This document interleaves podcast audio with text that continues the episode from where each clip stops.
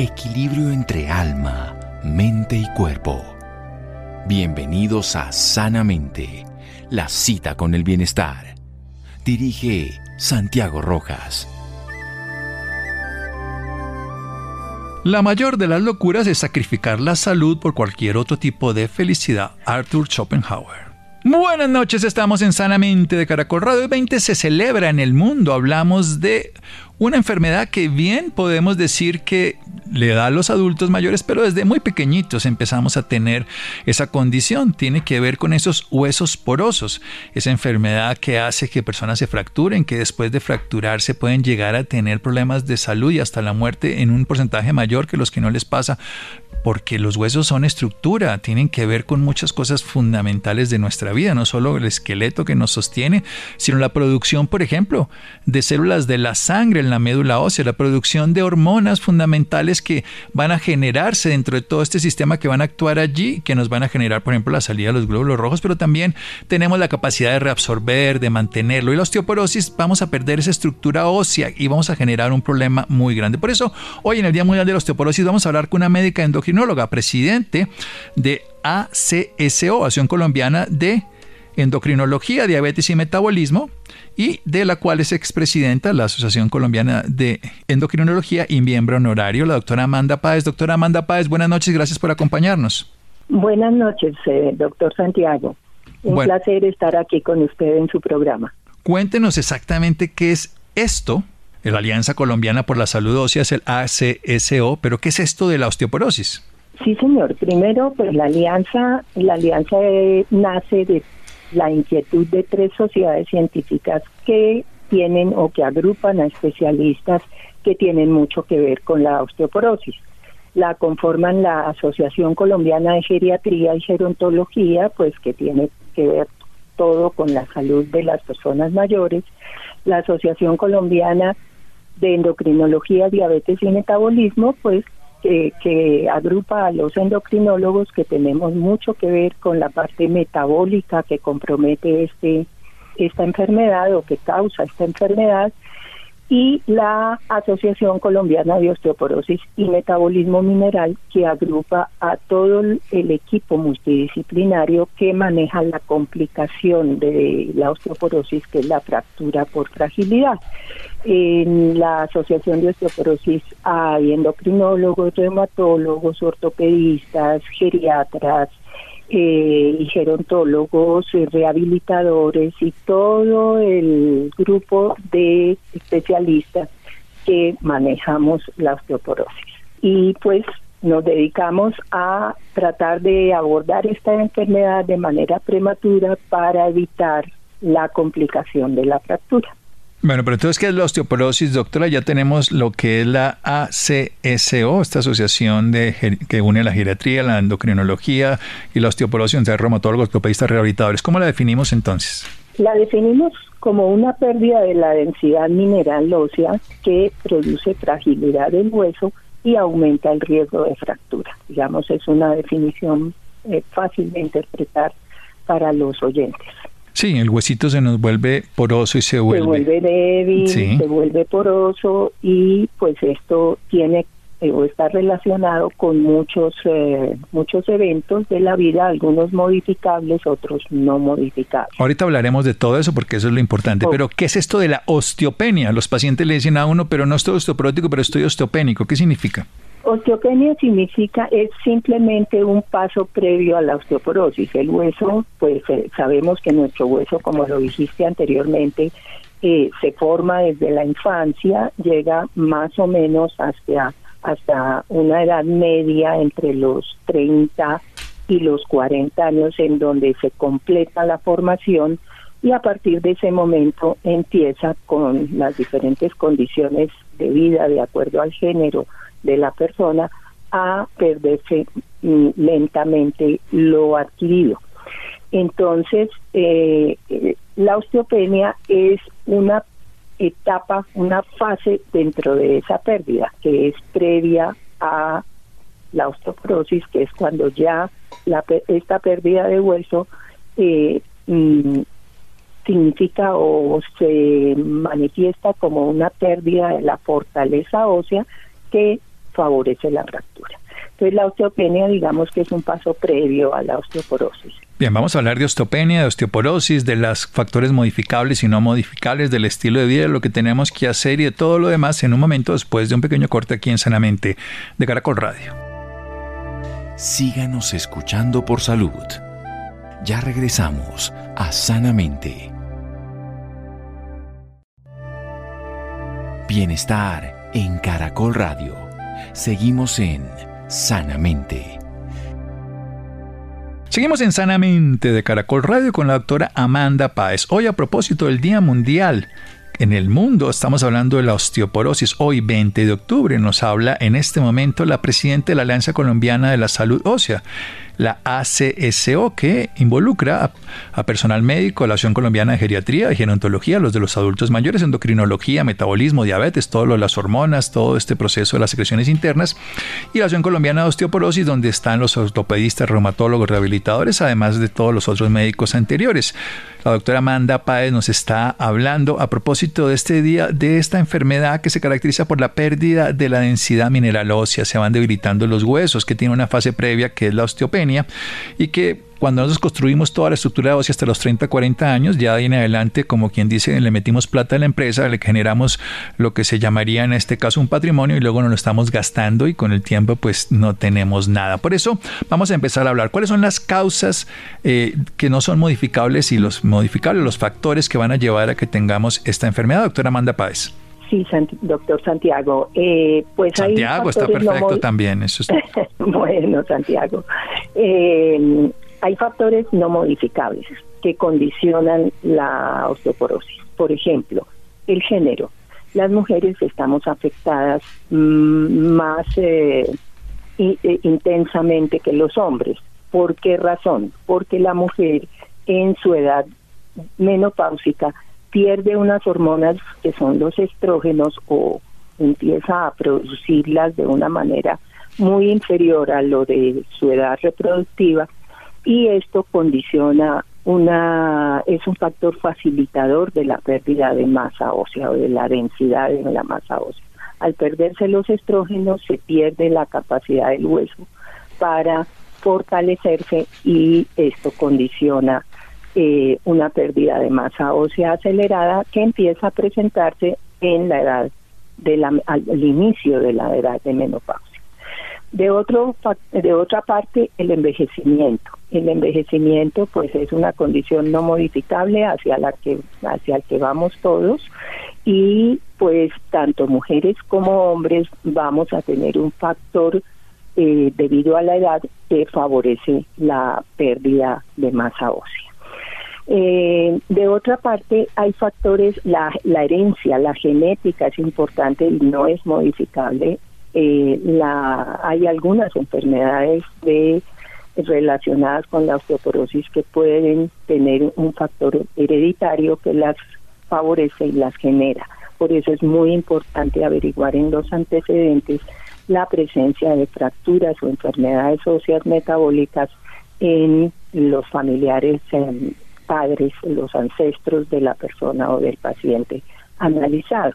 De otra parte están las, em, los factores modificables. Sabemos que hay factores que favorecen la osteoporosis, concretamente el tabaquismo, el alcoholismo, el consumo de algunos medicamentos que producen pérdida de masa ósea y Hablemos de los esteroides, pongámosle nombres sí, para que la gente también. Hablemos eh, perfectamente, es el, el que es el, más, el mayor devastador de la masa ósea eh, pues son los esteroides. Y muchos son autoformulados, ¿no? Porque como le quitan el asma y el dolor articular, algunas personas se usan inadecuadamente. Se abusa de ellos y hay muchos pacientes que se automedican con ellos y entonces pues esto eh, puede conducir a eventos catastróficos porque pues son los, los mayores devastadores de la masa ósea, especialmente de la formación de hueso el hueso es dinámico, todo el tiempo se reabsorbe el hueso antiguo y se forma nuevo y estos medicamentos como la cortisona o todo lo que los que te contengan esta sustancia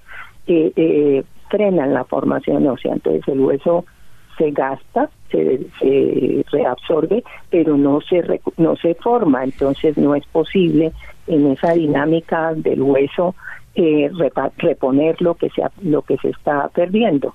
Entonces causan unas osteoporosis muy severas y unos problemas de fracturas por fragilidad supremamente graves. Bueno, dejemos tabaquismo, alcoholismo, medicamentos, sigamos. Eh, enfermedades asociadas a la a la osteoporosis sabemos que pues hay alteraciones en el caso de nuestra especialidad, enfermedades hormonales que pueden favorecer la pérdida de masa ósea, eh, como por ejemplo el exceso de la hormona tiroidea, el hipertiroidismo, eh, la enfermedad de Cushing, que es justamente un aumento de la producción de los corticoides endógenos que se fabrican en el, en el organismo y pues algunas otras, eh, el hiperparatiroidismo, que es la hormona encargada de regular el calcio en el organismo, puede sufrir alteraciones y causar una salida aumentada del calcio de los huesos eh, de manera normal que puede conducir también a la osteoporosis. O sea, el hiper tiroidismo, el hiperparatiroidismo, bueno, y el Cushing que lo producen los medicamentos que a veces. lo producen los, los, esteroides, que puede, los esteroides que pueden ser endógenos, o sea, producción interna por alguna enfermedad del individuo o consumo externo eh, a través de los medicamentos. hablemos de otras, de otras dos que son muy simples. la actividad física, ¿qué tanto influye? La actividad física influye mucho. Hay un investigador en, metabolismo óseo que tiene una premisa muy clara. Dice, el hueso es lo que el músculo quiere que sea, mientras que las hormonas lo permitan. Entonces, eso significa que el hueso, la fortaleza del hueso, se estimula y se mantiene a través del movimiento muscular. Y eso no lo da la actividad física. Entonces, eso es muy claramente demostrable, por ejemplo, en las, los pacientes que tienen alguna lesión medular, medular y sufren paraplegia, se deteriora tanto el músculo como el hueso. Eh, eh, o sea, estos pacientes hacen unas eh, osteoporosis focalizadas en sus miembros inferiores debido a que sus músculos del segmento inferior no se mueven. Entonces, eh, el músculo, el hueso es lo que el músculo quiere que sea. Sí, las hormonas lo permiten. sí, las hormonas lo permiten. es una frase. Sí, sí la conozco. Sí, la, la, uso. Además, yo siempre le digo: el hueso es lo que el músculo quiera, así que haga lo que, lo quiera. Sí. Exactamente, sí, señor. No, además que la, que la sarcopenia muchas veces precede, lo, la sarcopenia es la pérdida precisamente. Es la pérdida muscular y de hecho en el adulto mayor mm, también la osteoporosis tiene una influencia muy grande de la reducción de la actividad física. Eh, eh, que conduce a, la sarcopenia y favorece la osteoporosis. Sí, es un círculo vicioso que además el, músculo protege el hueso, entre otras cosas, y lo moldea y lo estructura, y además los huesos se mejoran es moviéndose en el buen sentido del término, y sobre todo ese movimiento que hacemos de niño. Hablemos del sol. ¿Qué tanto es bueno el sol o no el sol? Porque este es uno de los grandes dilemas que si no me pongo, que no me pongo, y bueno, ahí tenemos una vitamina esencial para esto para esto. Sí, el, la salud ósea es muy dependiente de dos condiciones, el nivel de vitamina D y el nivel de calcio eh, del individuo. Entonces, la vitamina D es fundamental, la obtenemos del sol, 20 minutos, 15, 20 minutos de, sol eh, en la extensión completa del cuerpo garantizan una síntesis de vitamina D de alrededor de mil unidades diarias. Entonces, pues tendríamos como mantener el nivel de, normal de esa vitamina D tomando el sol en esta proporción. Son es muy poco tiempo. La condición sí es que debe ser sin bloqueadores solares porque estos 15 minutos eh, los bloqueadores pueden bloquear ah, pues su función es esa, bloquean hasta el 95% de la capacidad eh, de la luz solar para para activar la vitamina D o para producir la vitamina D. Entonces, pues se recomienda en horas muy tempranas de la mañana tomar este sol y en la superficie corporal total, 15 minutos, 15 máximo 20, A continuación, si la persona va a mantenerse expuesta al sol, debe aplicarse un bloqueador solar. Esto es importante, obviamente. El sol, eh, yo creo que eso es uno de los grandes errores que, el ser humano le teme al sol, pero el sol es indispensable. El tema, como todo en la vida, ni tanto que queme al santo, ni tanto que lo alumbre, diría mi abuelita. Necesitamos claramente el sol. Lo que necesitamos es protegernos del exceso, pero no podemos abstenernos de él. El sol nos da muchas virtudes y ventajas en otras funciones corporales. Y hablemos de un tema muy controversial. La vitamina es muy importante para eso. No, y hablemos de un tema que, que, es el sueño. Yo quiero seguirle preguntando cosas porque el sueño también tiene que ver con el huesito. Los niños crecen es durmiendo y los viejitos de crecen si no duermen. Sí, eso es más, eh, digamos que tiene más importancia en la etapa temprana de la vida, porque durante el sueño profundo se secretan muchas hormonas, por ejemplo, la hormona del crecimiento tiene todo que ver con el con el hueso y estas hormonas y factores de crecimiento pues son no solamente pues determinan el, eh, el digamos, la elongación de los huesos y, y son hormonas que influyen no solamente sobre el hueso, sobre el músculo, sobre el crecimiento de órganos, sobre el crecimiento, todos los crecimientos. Entonces es importante, pues se ha, mm, digamos, eh, escrito sobre que los niños que no tienen un buen patrón de sueño, pues tienden a ser más pequeños y eh, a tener un menor desarrollo físico de los otros, pero también eh, influye mucho para la formación del hueso tanto el nivel de vitamina D que ya hablamos como el nivel del consumo de calcio. Es necesario que el organismo mantenga un nivel de calcio normal para que la formación de hueso eh, se, o sea, para que las hormonas encargadas de la regulación del metabolismo del calcio funcionen adecuadamente y formen el hueso, en este caso la hormona paratiroidea. Entonces es un, es un, digamos, una un conjunto de factores hormonales que determinan el crecimiento, el depósito de calcio y de proteínas en, en el hueso y todo este proceso se va dando hasta la hasta que se completa la formación como te mencioné antes alrededor de 30 35 años de edad y pues posteriormente eh, también son factores que pueden sufrir activaciones en el momento que empieza ya el, el digamos el declinar de ese de esa cuenta de ahorros ósea que hemos formado durante la juventud. Eh, si no se consume adecuado nivel de calcio pues eh, la hormona las hormonas encargadas de regular esto eh, van a determinar que el calcio se obtenga el necesario para el calcio es un elemento vital y se requiere en una, proporción para regular muy muy preciso. Si no lo obtienes de tu alimentación, el organismo tiene los huesos. para sacarlo de los huesos. Así es.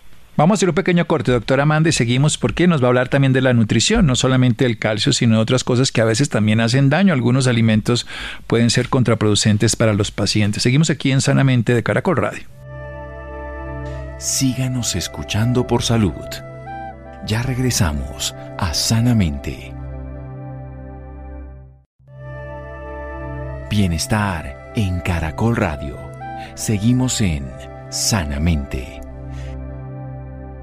Seguimos en Sanamente de Caracol Radio. Nuestra invitada de hoy, Amanda Páez, ella es médica endocrinóloga, es presidente de ACSO, que es la Alianza Colombiana para la Salud Ósea, donde nos está reuniendo a los médicos geriatras, a los médicos endocrinólogos como es ella, a los médicos que trabajan en la osteoporosis en otro sentido, como pueden ser los ortopedistas, los reumatólogos, los rehabilitadores, en fin, todos los que pueden llegar a tener que ver con esa fragilidad de los huesos. Porque quiero precisamente hacerle una pregunta eh, fundamental que nos, nos, pone a pensar cuál es el problema de fracturarse en el adulto mayor. Después de hacer este pequeño resumen, es más común en las mujeres, son factores no modificables, también con el tema del paso de los años y algunos factores genéticos, pero modificables sí tenemos muchos, como por ejemplo dejar de fumar, el alcoholismo, el tabaquismo, el uso de medicamentos indiscriminados como los esteroides, que lo que hacen es que no permiten que se vaya generando un nuevo hueso y reabsorben el que existe. Enfermedades asociadas, lo sabemos los médicos, el síndrome de Cushing, que es como el de los esteroides externos, pero en este caso los produce el cuerpo, el hipertiroidismo, lo que es esa tirotoxicosis, y el hiperparatiroidismo, que son unas glandulitas que están detrás de la tiroides que pueden producir esa hormonas que tiene que ver con esa reabsorción y la génesis, el movimiento del calcio para fijarlo a los huesos. Por eso es tan importante también la actividad física, que se haga de una manera adecuada. El hueso es lo que el músculo quiere que sea. Es una frase que repetimos los que podemos acercarnos a pacientes adultos mayores. Mientras la hormona lo permite, la hormona le permite que esto lo genere, pero el hueso mantiene la estructura. Por eso hasta los 30, 40 años es fundamental que queremos una buena masa ósea con una alimentación que vamos a preguntar en un momento y también con un buen sueño y un movimiento y con el paso del tiempo va a seguir siendo útil el uso del sol, en todos los días 10 a 15 minutitos, nos da mil unidades que sería suficiente para sostenerlo y sobre todo el uso del sol sin bloqueador y el resto del tiempo con bloqueador. Póngase bloqueador en la cara, pero exponga una parte de su cuerpo esos 10 o 15 minutos sería la manera, no a través de un vidrio porque no sirve, sino directamente y el consumo adecuado de calcio. Pero quiero preguntarle antes de que hablemos de la dieta, ¿por qué es tan grave fracturarse? ¿Por qué llegar a ser tan grave una fractura que llamaríamos patológica? Quiero que la discriminemos esa palabra patológica de las otras fracturas que ocurren por accidentes o traumas. Sí, pues la fractura patológica se refiere a la fractura por fragilidad. O sea, es una fractura que se presenta porque el hueso es frágil, no por un trauma, porque podemos tener fracturas en cualquier momento de la vida secundarias a un trauma, a un traumatismo que tenga un impacto de fuerza suficiente para eh, fracturar un hueso, aún un hueso sano.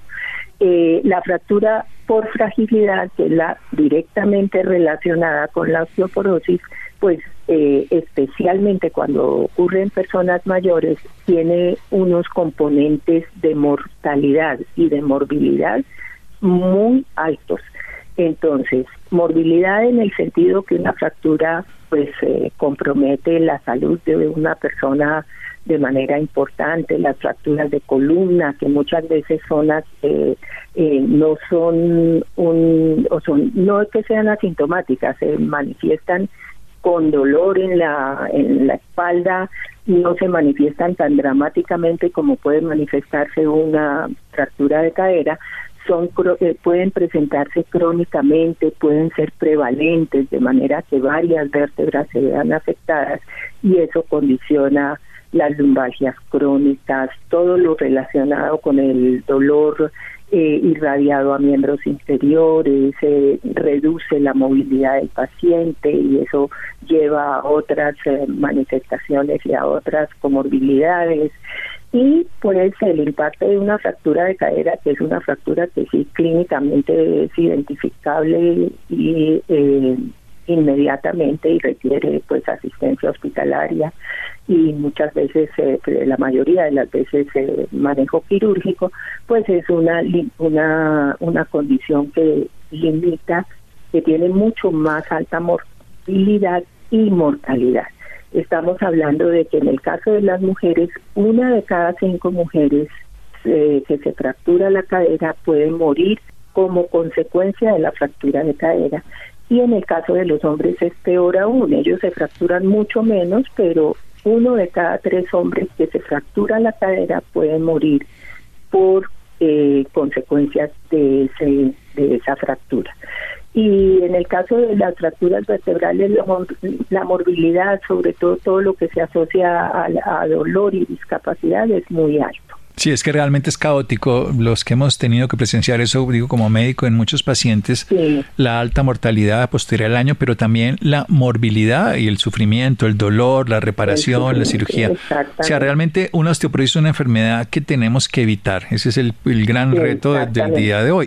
Pasemos a la comida, precisamente. Yo quiero que nos hable de qué comer, pero también de qué no comer, que usted ya nos hablaba del alcoholismo, esa es una parte, pero también hay mucha comida hoy chatarra, ultraprocesada, que no le está haciendo bien a los huesos.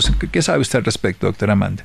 Eh, sí, bueno, en cuanto a lo favorable, pues eh, mm, vuelvo a mencionarlo, es fundamental el consumo de calcio. Entre otras cosas, hace parte del tratamiento de la osteoporosis el eh, mm, prescribir una cantidad de calcio adecuada de acuerdo a la edad de las personas.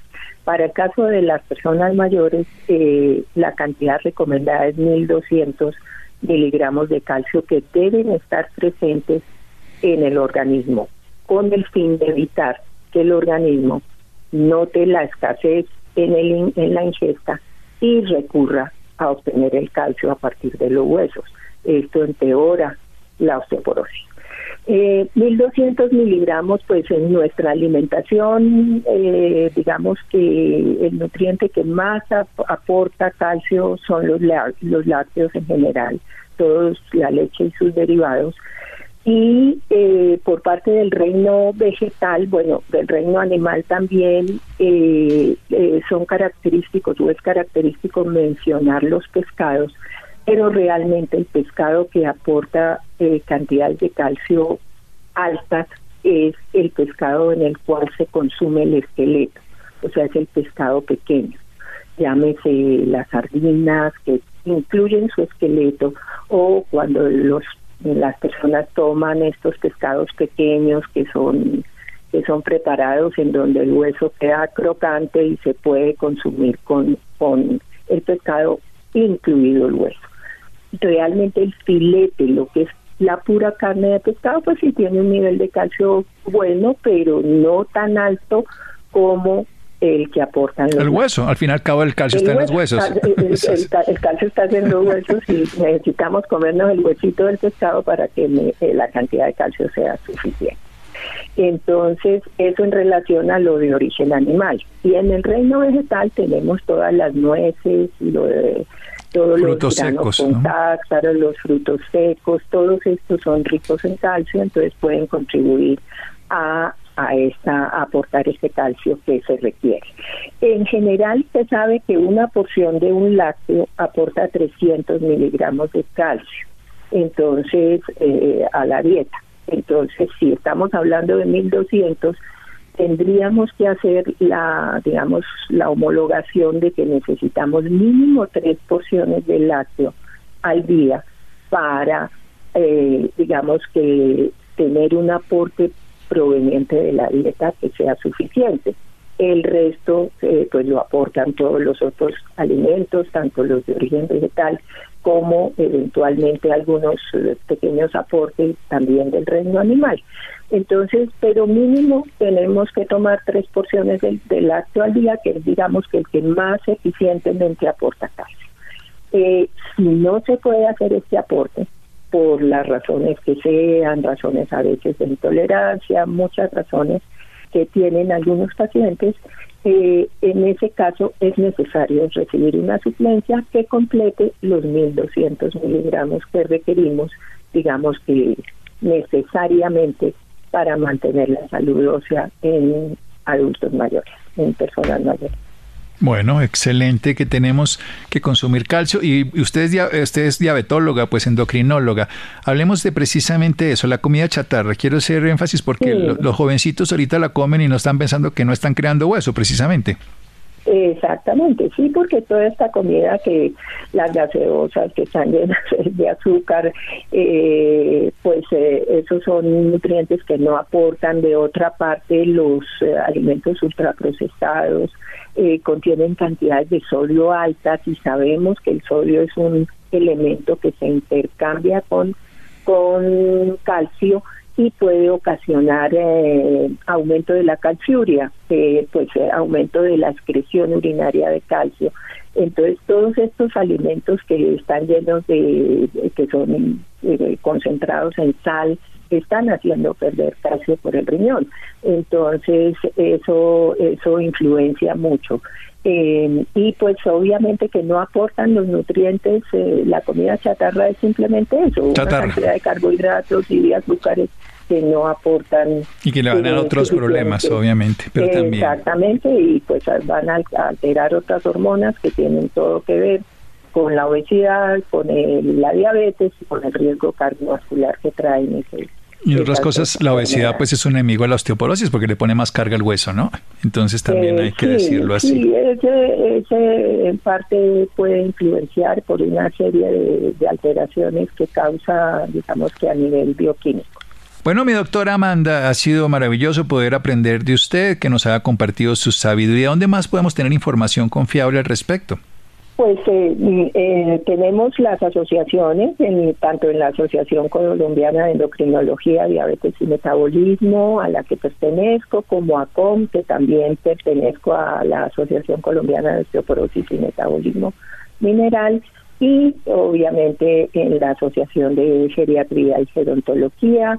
Eh, tenemos comités especiales dedicados a las enfermedades, entonces pues yo eh, pertenezco al comité de osteoporosis porque el tema me gusta, lo he manejado durante muchos años en la vida, entonces en mi vida profesional, entonces pues allí con todo gusto podemos tener la información que se requiera al respecto. Muy bien, doctora Amanda Paz, estamos hablando de la osteoporosis, la encuesta de mayores de 60 años, SABE 2015, que es la última que tenemos, nos habla un 12% en adultos mayores de 60 años. 12.4%. Sí, va a ser más exacto. Sí, esto es algo muy alto. Imagínense, es uno de cada ocho aproximadamente adultos mayores de 60 años ya la tienen, o sea que no es algo anecdótico. Doctora Páez, muchísimas gracias. Eh, doctor Santiago, un placer estar en su programa y muchas gracias por la invitación. Muy bien, seguimos aquí en Sanamente de Caracol Radio. Bienestar en Caracol Radio. Seguimos en Sanamente.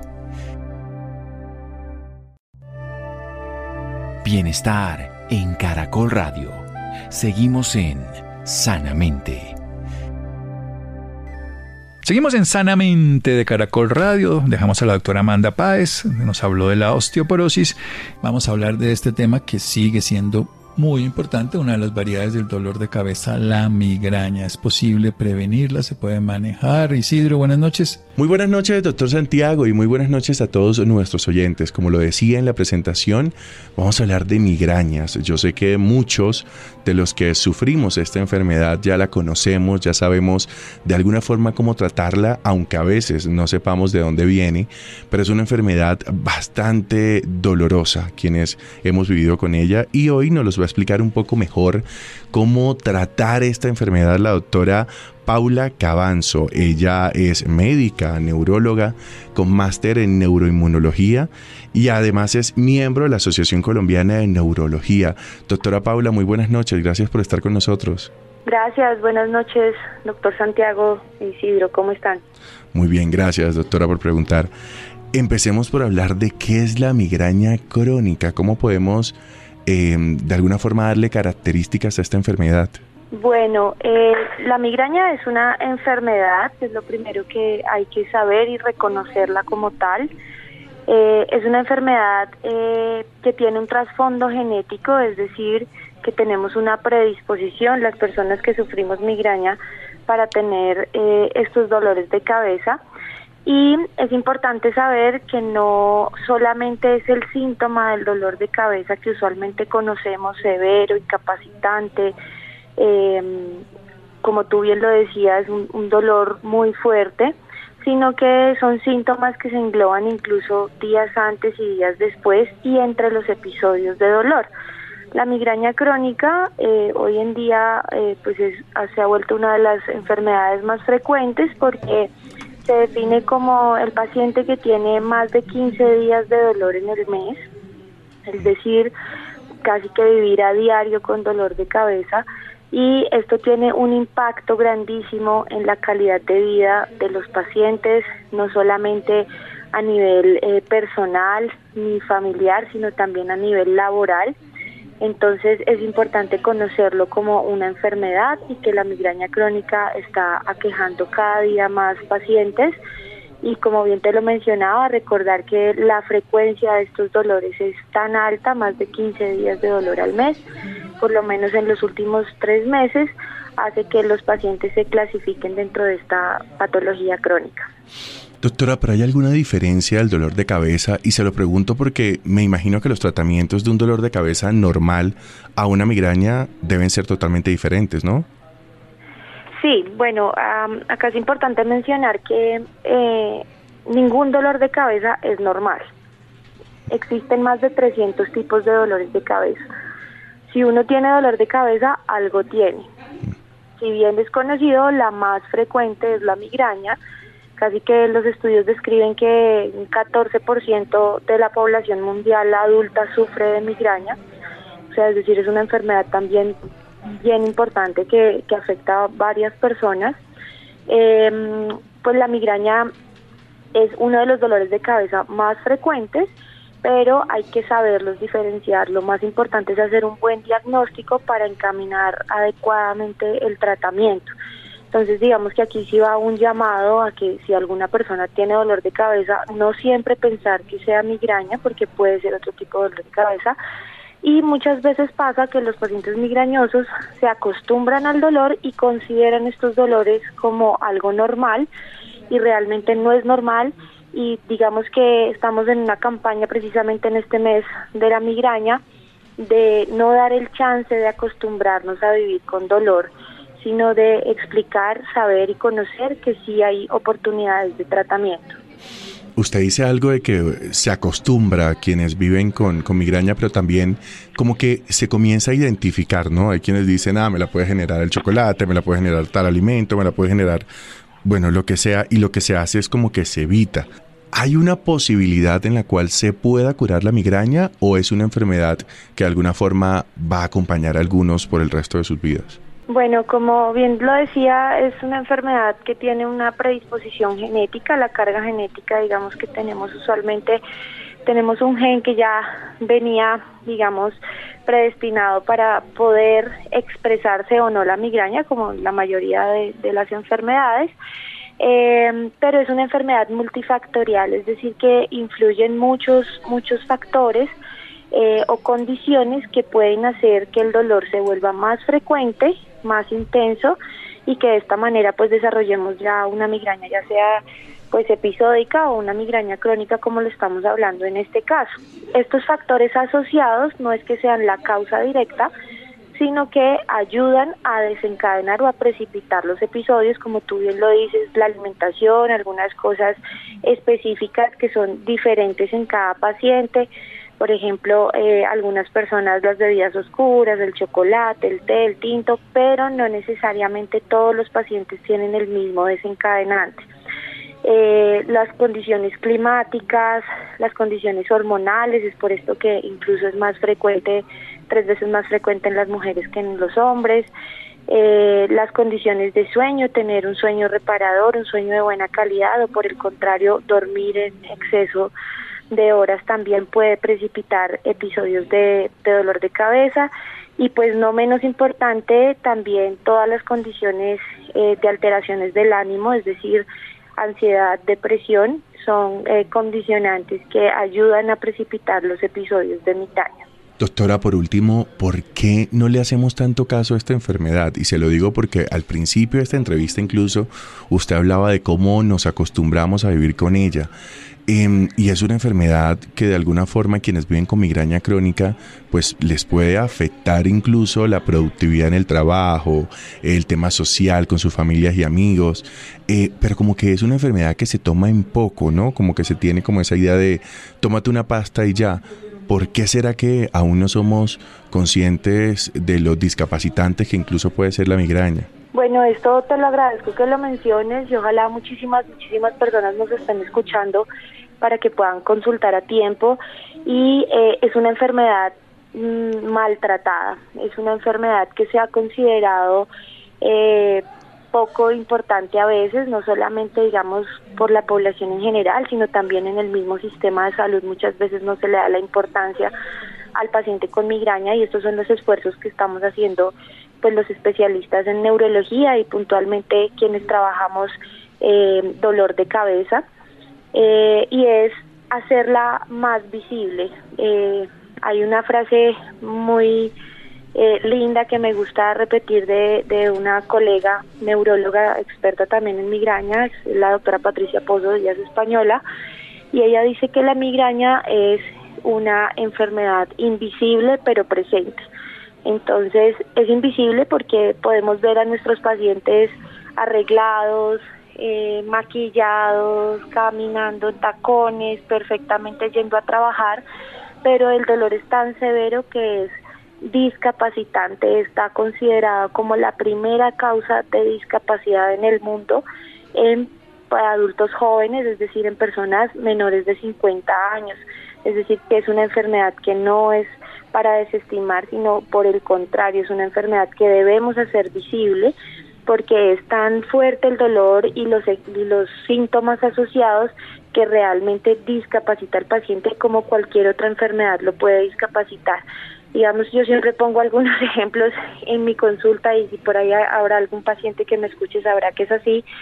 Y es, sin meditar ninguna especialidad, por ejemplo, algún paciente que tenga una fractura, muchas veces es, es un poco más fácil explicar eh, con una radiografía donde se ve pronto el hueso roto, eh, donde vemos el paciente con un yeso, con muletas, con algún dispositivo que le ayude mientras se recupera esa parte, digamos, eh, del cuerpo que ha sido afectada, pero en migraña esto no sucede porque no tenemos la manera de ver la persona realmente discapacitada, a menos que sean tan severos los episodios que el paciente requiera pues estar acostado, no pueda caminar, trabajar del dolor. Pero la gran mayoría hacemos un esfuerzo eh, por asistir a nuestro trabajo a pesar de estar sintiendo el dolor, eh, porque ha sido una enfermedad y estos pacientes han sido discriminados en esta forma eh, por lo que el dolor no lo podemos ver tan fácil como de pronto en otras cosas. Entonces realmente sí eh, te agradezco haberlo mencionado y espero que muchas personas que tengan esta enfermedad puedan consultar a tiempo y puedan conocer las posibilidades de tratamiento que tenemos, que por fortuna hoy en día tenemos muchas opciones que son efectivas para migraña crónica y que realmente cambian la calidad de vida de nuestros pacientes. Que así sea, doctora, que así sea. Muchísimas gracias por estar con nosotros aquí en Sanamente. No, con mucho gusto. Muchas gracias a ustedes por la invitación. Un abrazo y feliz noche. Gracias Isidro, gracias John Sebastián, gracias a Mario, a Ricardo Bedoya. Quédense con la voz en el camino con Ley Martín. Caracol piensa en ti. Buenas noches.